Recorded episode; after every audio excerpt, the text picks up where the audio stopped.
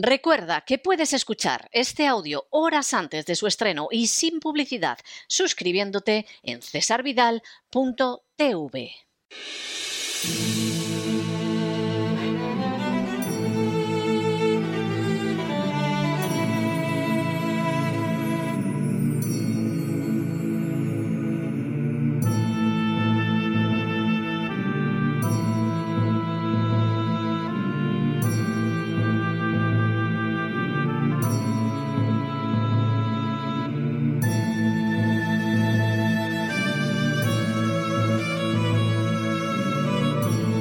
La voz con César Vidal, desde el exilio. Muy buenos días, muy buenas tardes, muy buenas noches y muy bienvenidos a esta nueva singladura de La voz. Soy César Vidal, hoy es el martes 22 de marzo de 2022 y me dirijo a los hispanoparlantes de ambos hemisferios, a los situados a uno y otro lado del Atlántico y como siempre lo hago desde el exilio. Corría el año 1976 y más concretamente el día 28 de febrero a las 11 de la mañana, cuando se arrió la última bandera española en el Sáhara. A ese punto se había llegado por el abandono de España de sus responsabilidades como potencia colonial en relación con el Sáhara, unos meses antes, cuando todavía el general Franco era jefe del Estado. Posiblemente las únicas manifestaciones de decencia en medio de tanta conducta vergonzosa se dieron en aquellos días entre los miembros de las Fuerzas Armadas Españolas destacadas en el Sáhara. Reiteradamente se negaron a estrechar la mano de los oficiales marroquíes que ocupaban los puestos que ahora abandonaban ellos. Se rehusaron a brindar con ellos a la salud de Hassan II. Removieron cielo y tierra para evitar que se torturara a los saharauis. Les proporcionaron medios para resistir a los agresores y en algunos casos incluso llegaron a desertar para unirse a la lucha contra los terribles invasores marroquíes. De hecho, faltó poco para que el cuartel general del ejército marroquí en el Sáhara fuera volado por soldados españoles. Tan solo unas horas antes de que se arriara la última bandera en el Sáhara, los saharauis habían proclamado la República Árabe Saharaui Democrática, la RAST. Esa misma noche, los últimos españoles subieron un avión que los llevaría del Ayun a Las Palmas. En el fuselaje del avión habían pintado con grandes letras Viva el Frente Polisario. A 46 años de distancia del abandono del Sáhara por España, los saharauis no han dejado de luchar encarnizadamente contra el criminal invasor marroquí. Hasta hace poco, España era la única nación que mantenía la necesidad de celebrar un cada vez más hipotético referéndum de autodeterminación según la legalidad internacional. Durante todo este tiempo, también ha sido, como el Sáhara, objeto de incontables agresiones de un enemigo reivindicativo conocido como el Reino de Marruecos. En las últimas horas hemos tenido nuevas noticias sobre las agresiones de Marruecos contra el Sáhara. Sin ánimo de ser exhaustivos, los hechos son los siguientes. Primero, la presencia española en el Sáhara puede remontarse al siglo XV. En virtud de los tratados de Alcasoba y Tordesillas suscritos con Portugal, España se vio autorizada para establecer un puerto en la costa del Sáhara que tendría el nombre de Santa Cruz de Mar Pequeña. El puesto sería destruido por los saharauis en 1527, pero durante los siglos sucesivos España mantendría sus derechos sobre la zona. Segundo, así, el 28 de mayo de 1767, España y Marruecos firmaron un tratado en el que este último reino africano reconocía que sus dominios no llegaban hasta el Sáhara y que la costa de Santa Cruz de Mar Pequeña no pertenecía a su jurisdicción. El mencionado texto legal dejaba de manifiesto que el propio sultán de Marruecos reconocía taxativamente que no tenía el menor derecho sobre el Sáhara. Tercero, en 1881, el gobierno español estableció una plataforma frente a la península de Río de Oro que adquirió a los UAP de Lim ante notario. Cuarto, en 1883 se creó la Sociedad Española de Africanistas y al año siguiente el capitán Bonelli realizó una expedición en el curso de la cual se establecieron las factorías de Villacisneros, Río de Oro, Medina Gatel, Cabo Blanco y Puerto Badía, en la bahía de Cintra, y se firmaron convenios con las distintas tribus. Ese mismo año, España estableció un protectorado entre la Bahía del Oeste y Cabo Bojador, al que Marruecos no opuso ninguna objeción, por la sencilla razón de que aquel territorio saharaui jamás había formado parte del territorio marroquí. Quinto, en enero de 1885 llegaron al Sáhara los primeros militares españoles que a las órdenes de Bonelli realizaron distintas expediciones hacia el interior para trabar lazos de amistad con las distintas tribus. Al año siguiente, la Sociedad Española de Geografía Comercial envió la expedición Álvarez Pérez que estableció un protectorado entre Wat y Cabo Bojador. Poco después, durante el mes de mayo del mismo año, llegó a Río de Oro otra expedición, la de Cervera, Quiroga y Rizo, que cruzó el Tiris y penetró en el Sáhara. Por parte de los saharauis firmó el emir de Adrar, que todavía en 1892 era desconocido por los marroquíes, por la sencilla razón de que no tenían ninguna relación con aquel territorio, aunque sí es cierto que era un personaje conocido y temido por Francia. Sexto, el territorio del Sáhara español se vio mermado por las presiones francesas que en el curso de diversos tratados fueron cercenando las posesiones españolas. El último acuerdo, suscrito en 1956 y en vigor desde el año siguiente, culminó precisamente ese proceso de disminución de la presencia española en el Sáhara. Se trataba de zonas que siempre fueron independientes de Marruecos y que incluso bajo gobierno francés nunca se identificaron con ese reino africano. Séptimo. En 1934, las fuerzas españolas se adentraron en el Sáhara y fundaron el puesto de Argub, ocupando además Daora y Smara. El último sultán azul se entregó entonces a España y se estableció en Cabo Jubi, entonces Villavens, y posteriormente en Tarfaya.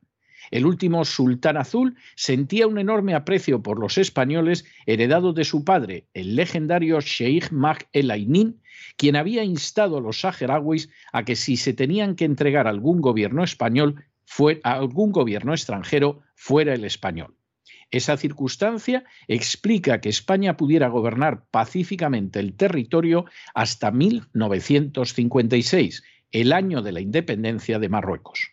Octavo, en 1957, en paralelo con lo que se conoció como la Guerra de Ifni, las fuerzas marroquíes, convenientemente disfrazadas de guerrilleros incontrolados, lanzaron una ofensiva contra los puestos militares del territorio del Sáhara. España tuvo que evacuarlos concentrando la defensa en el Ayyún, Villa Cisneros y Güera. El repliegue se realizó en condiciones durísimas e incluso llegó a ser aniquilada casi por completo una bandera de la Legión en la zona de Echera, a unos 40 kilómetros de La en febrero de 1958. Noveno. La independencia de Mauritania y el descubrimiento de los yacimientos de fosfatos de Bucra en el Sáhara obligaron a España a reconocer en 1960 que el Sáhara se encontraba dentro de los territorios no autónomos, lo que significaba un paso previo para reconocer su futura independencia. Décimo. A partir de 1965, las Naciones Unidas exigieron cada año la celebración de un referéndum de autodeterminación en el Sáhara. Se trataba de una puesta en escena impulsada por Marruecos y por Mauritania.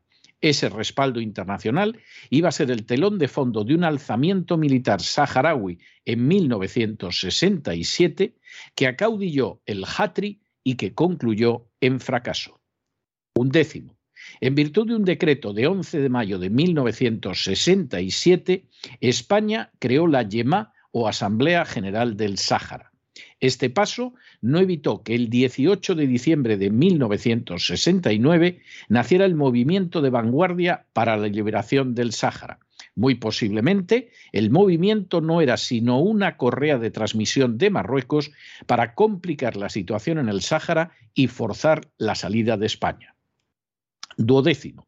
El 29 de abril de 1973 fue creado el Frente Polisario, que a las nueve y media de la noche del 20 de mayo de ese mismo año llevó a cabo su primera acción armada contra un puesto español situado en Janguet Quesat.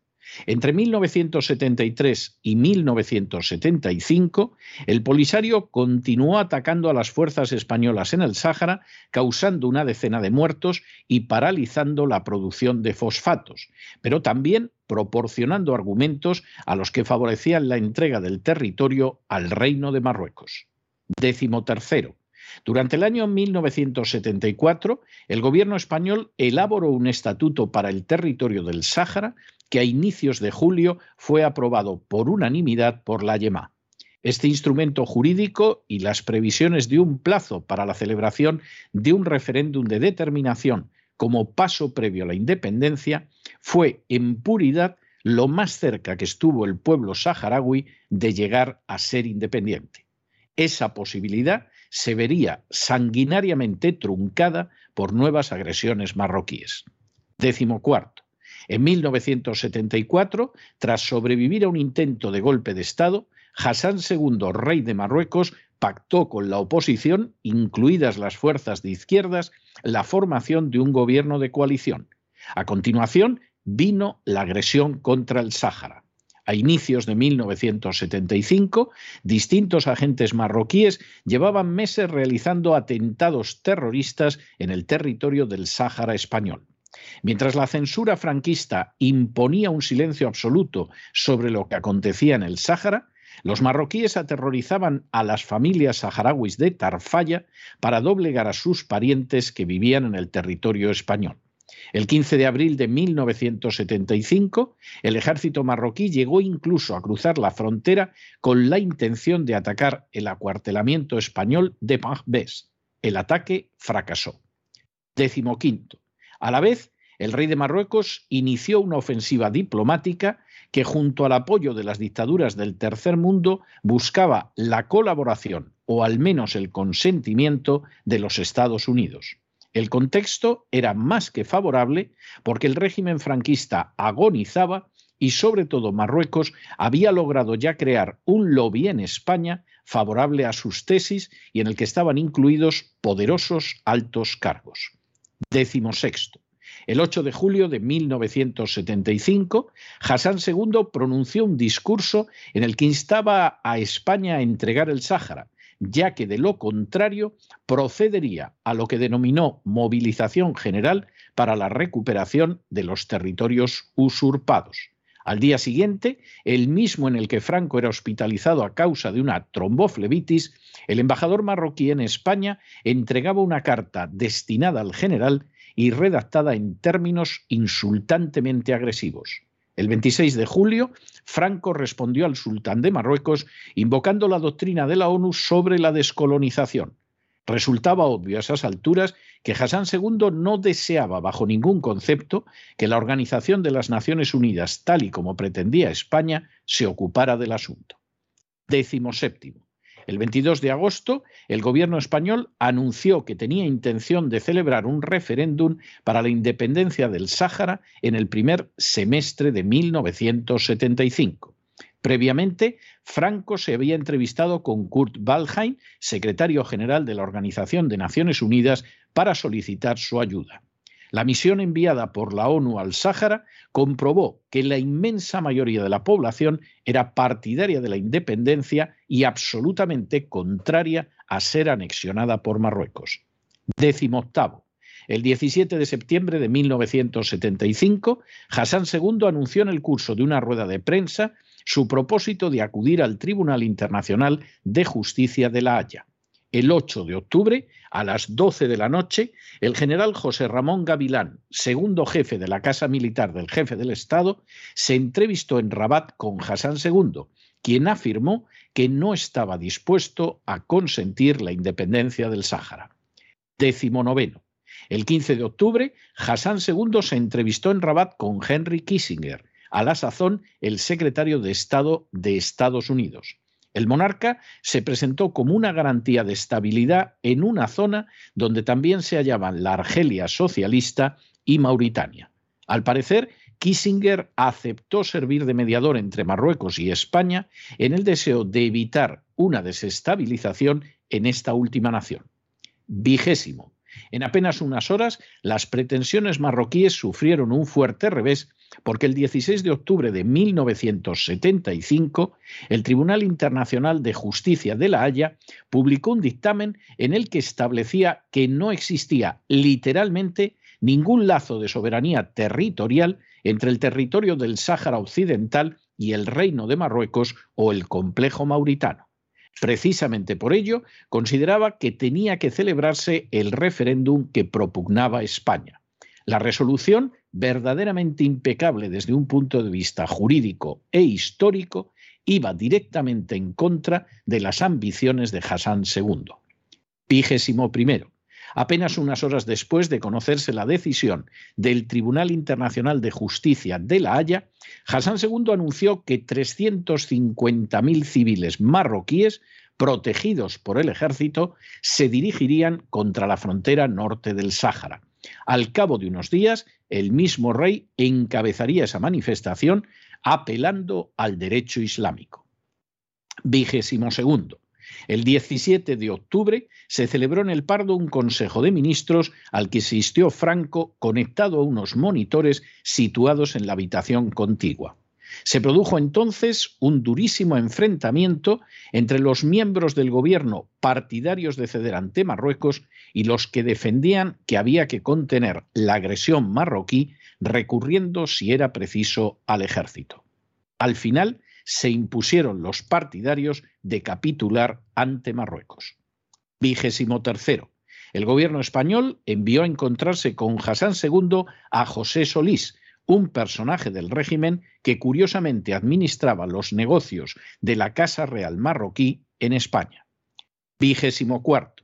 El 30 de octubre, mientras el príncipe Juan Carlos asumía la jefatura del Estado en, funciones, soldados marroquíes invadieron el norte del Sáhara. A las fuerzas españolas se les cursó la orden de no contenerlos y de limitarse a minar los alrededores del Ayun. Buen número de los mandos militares españoles era partidario de machacar a los invasores marroquíes y avanzar después hasta Rabat habían realizado una precisa planificación militar que les daba por ganadores en una guerra contra Marruecos. Por añadidura, los militares españoles procuraron pasar información al Polisario en vista de la guerra que se avecinaba. Vigésimo quinto. El 2 de noviembre, cumpleaños de su esposa doña Sofía, el príncipe Juan Carlos aterrizó en el Ayun para explicar a los mandos la posición del gobierno. Esa misma jornada, el jefe de la Yema partía hacia Marruecos para rendir pleitesía a Hassan II en Agadir. En España, Franco era sometido a una nueva intervención quirúrgica. Vigésimo sexto. El 3 de noviembre, los 350.000 participantes de la Marcha Verde se encontraban en Tarfaya. Ese mismo día, el primer ministro marroquí Ahmed Usman aseguraría al príncipe, a Arias Navarro, a Cortina y a Solís que la Marcha Verde penetraría tan solo 10 kilómetros en el Sáhara hasta la cercanía de la zona minada. Una vez allí, los marroquíes se detendrían por espacio de 48 horas y luego se retirarían. Acto seguido, se celebrarían conversaciones y España transferiría su dominio sobre el Sáhara. Vigésimo séptimo. El 6 de noviembre, la Marcha Verde invadió el Sáhara. Entre los civiles marroquíes circulaban columnas militares armadas con blindados y autoametralladoras. Al día siguiente, otros 100.000 marroquíes cruzaron la frontera hacia el este. Vigésimo octavo. En las horas siguientes, Hassan II dejó claro que sin la entrega del Sáhara no disolvería la Marcha Verde. Había calculado que con 30.000 muertos la opinión pública internacional se inclinaría hacia él y estaba dispuesto a sacrificar esa cifra de súbditos. Finalmente, el gobierno español cedió. Vigésimo noveno. El secretario general de la ONU, Kurt Waldheim, espantado ante la posibilidad de una invasión del territorio del Sáhara por Marruecos, propuso que las Naciones Unidas se hicieran cargo del territorio para conducirlo hasta la autodeterminación. Sin embargo, el gobierno español de Arias Navarro ya había decidido capitular ante las presiones de Marruecos. Trigésimo.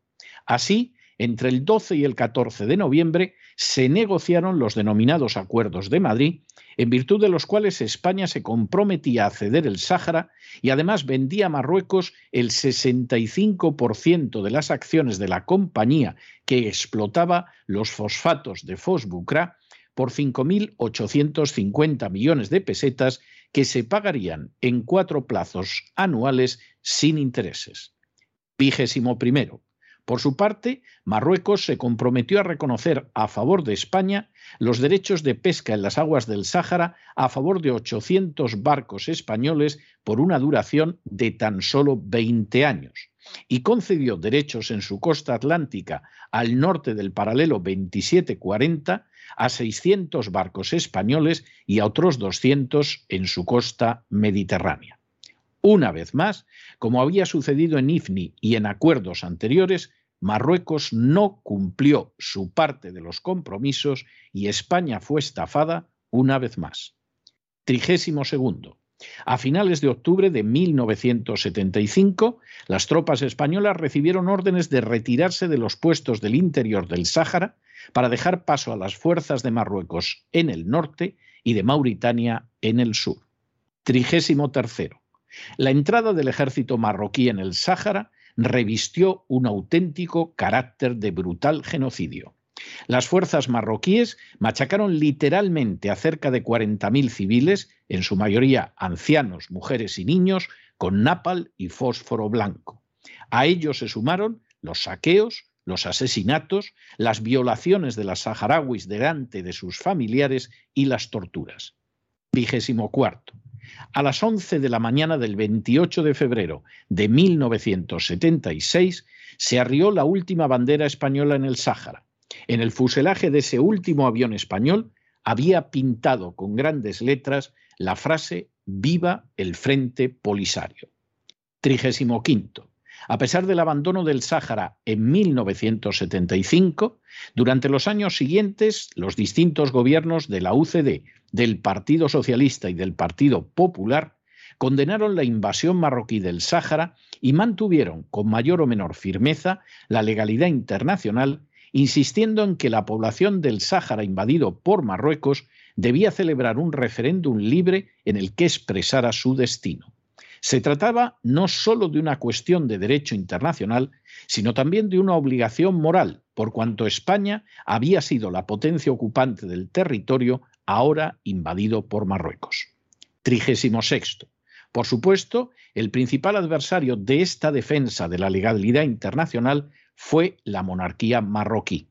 Tras la muerte de Hassan II, su hijo Mohamed VI, en pleno siglo XXI, obligó a España a sufrir la retirada del embajador de Marruecos, la invasión de Perejil e incluso la amenaza de que podía ser objeto de atentados del terrorismo islámico. De hecho, hoy sabemos que al menos uno de los agentes de los servicios secretos marroquíes en España estaba al corriente de las actividades de los terroristas que supuestamente cometieron los atentados del 11M. Trigésimo séptimo. Con la llegada al poder de José Luis Rodríguez Zapatero, tras los atentados del 11M, se quebró toda la línea de defensa de la legalidad que hasta ese momento habían mantenido los distintos gobiernos españoles.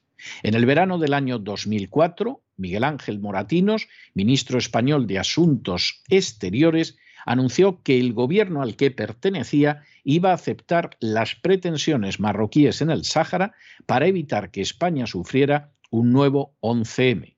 En paralelo, Rodríguez Zapatero optó por una táctica de cerrar los ojos ante los abusos continuados de Marruecos contra España, de adular al régimen más corrupto de toda la cuenca del Mediterráneo y de querer incluirlo en su disparatada política de alianza de civilizaciones, intentando implicar en semejante dislate a las instituciones más elevadas del Estado.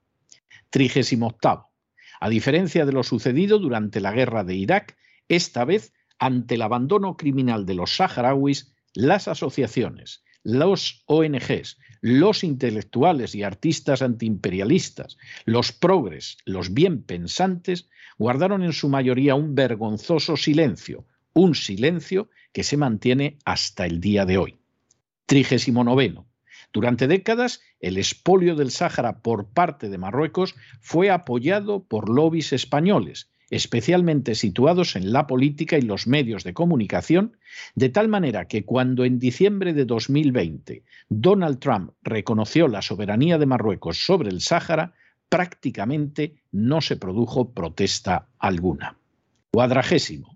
Finalmente, el pasado viernes, el gobierno socialcomunista de Pedro Sánchez dio un paso definitivo al enviar una carta al rey de Marruecos en la que aceptaba las tesis de éste en cuanto a la anexión del Sáhara. Cuadragésimo primero. De manera bien reveladora, los miembros del lobby marroquí en España se felicitaron por la decisión de Sánchez que no había sido comunicada previamente a la oposición y así lo difundieron en distintos artículos de prensa y medios de comunicación. Cuadragésimo segundo. El socialista Miquel Iceta intentó justificar la capitulación vergonzosa de Sánchez señalando que era para garantizar que Ceuta, Melilla y las Canarias siguieran siendo españolas, lo que implicaría que la única manera de defender la integridad territorial de España es arrodillarse ante una potencia extranjera. Y cuadragésimo tercero, como era de esperar en un siervo de George Soros, como es el ministro de Asuntos Exteriores de la Unión Europea, Josep Borrell, en una rueda de prensa, intentó salvar la cara de la decisión de Pedro Sánchez a pesar de que va en contra del derecho internacional y de la diplomacia española de las últimas décadas. La postura de España ante Marruecos viene siendo vergonzosa desde mediados del siglo XX hasta la actualidad. Con Franco, Marruecos se apoderó del Sidi Ifni del Sáhara a la vez que reivindicaba Ceuta, Melilla y las Canarias.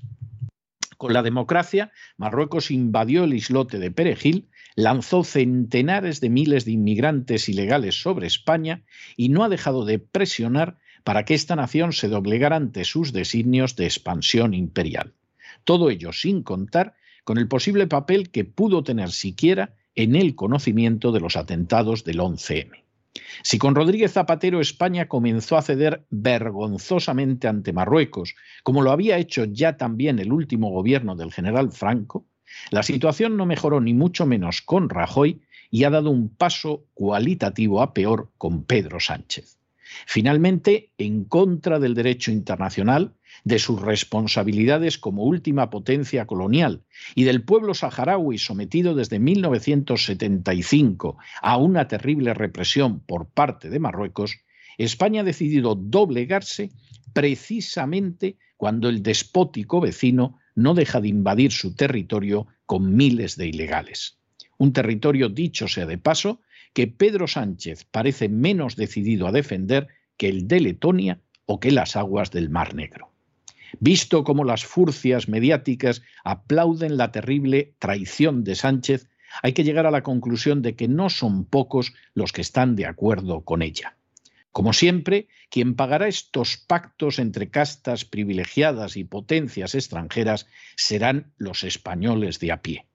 Conociendo la trayectoria de Marruecos, pronto exigirá no solo Ceuta y Melilla, sino también unas Canarias de cuyas aguas territoriales comenzó a apoderarse hace años y que no ha dejado de invadir con ilegales en los últimos tiempos.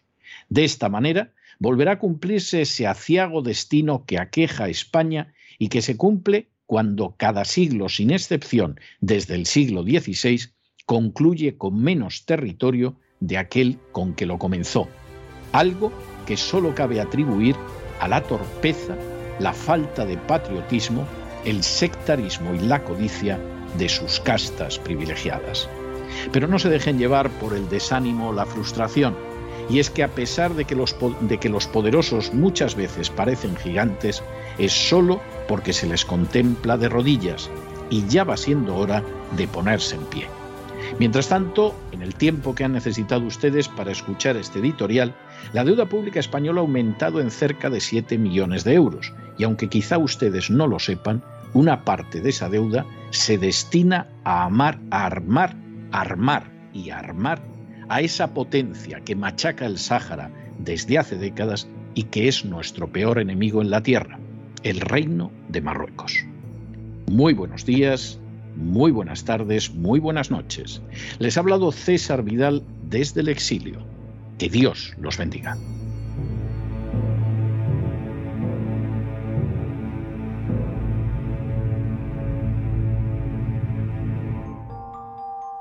Esta sección está patrocinada por crowdfunding con el siguiente mensaje.